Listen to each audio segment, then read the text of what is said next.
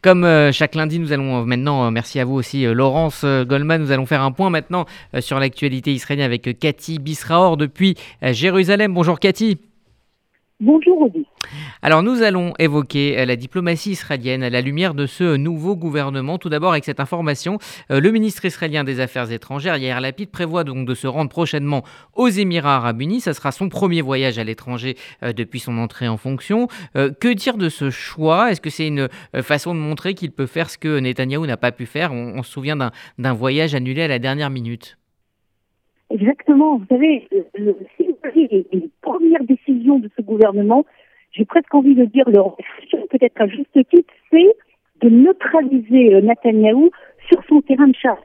C'est-à-dire que tout ce qui a fait, si vous voulez, le succès de Benjamin Netanyahou, le nouveau gouvernement euh, vient dire Ok, ben c'est pas euh, seulement à cause de Netanyahou, grâce à Netanyahou, nous aussi, on est capable de continuer et de faire peut-être encore mieux. Et donc, un des grands succès de Netanyahou de ces derniers mois, c'est que ce sont ces accords Abraham. Et donc, sans surprise, euh, le ministre euh, il avait plusieurs possibilités, hein, mais il choisit de se rendre dans les Émirats arabes pour dire voilà, Netanyahu est parti, mais Israël, euh, qui va rayonner au Moyen-Orient, eh bien ça continue comme si de rien n'était, peut-être encore mieux. Nous allons peut-être faire mieux. C'est d'ailleurs ce qu'a dit le porte-parole de, de, de.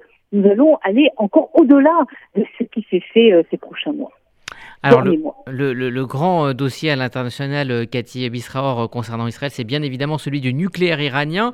Alors, l'arrivée de Raisi à la tête de, l'Iran n'augure pas de ralentissement dans la course à l'arme nucléaire. Bien au contraire, on parle d'une option militaire côté israélien, mais aussi une option diplomatique, parce qu'on apprend ce matin que la semaine prochaine, le président Rivlin, dans ses derniers jours de, de mandat, transmettra un message à Joe Biden concernant l'Iran.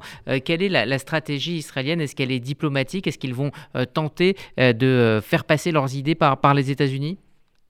Écoutez, là aussi, on ne peut pas s'attendre à, des, à, des, changements spectaculaires de la politique israélienne face au nucléaire iranien. la grande majorité des stratèges israéliens continuent à dire que le nucléaire iranien, c'est un danger, un danger sur le long terme qu'il faut absolument neutraliser. Mais là, si vous entendez ce qui se passe, presque j'ai envie de dire, entre les lignes, on commence à, à, voir, ok, à entendre un changement très euh, très petit pour l'instant, très infime tout de même de la position israélienne.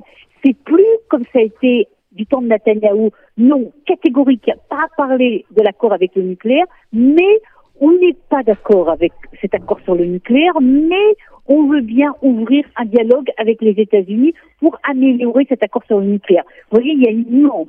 Et, je crois que c'est cette nuance-là euh, qui va caractériser la politique post-Netanyahou euh, face euh, face au nucléaire. Ça va se passer avec le voyage de Russie, ça va se passer déjà au premier contact qu'a eu Benny Gantz avec l'administration américaine, également les contacts téléphoniques entre Bennett et Biden et d'autres responsables israéliens vont dans cette direction.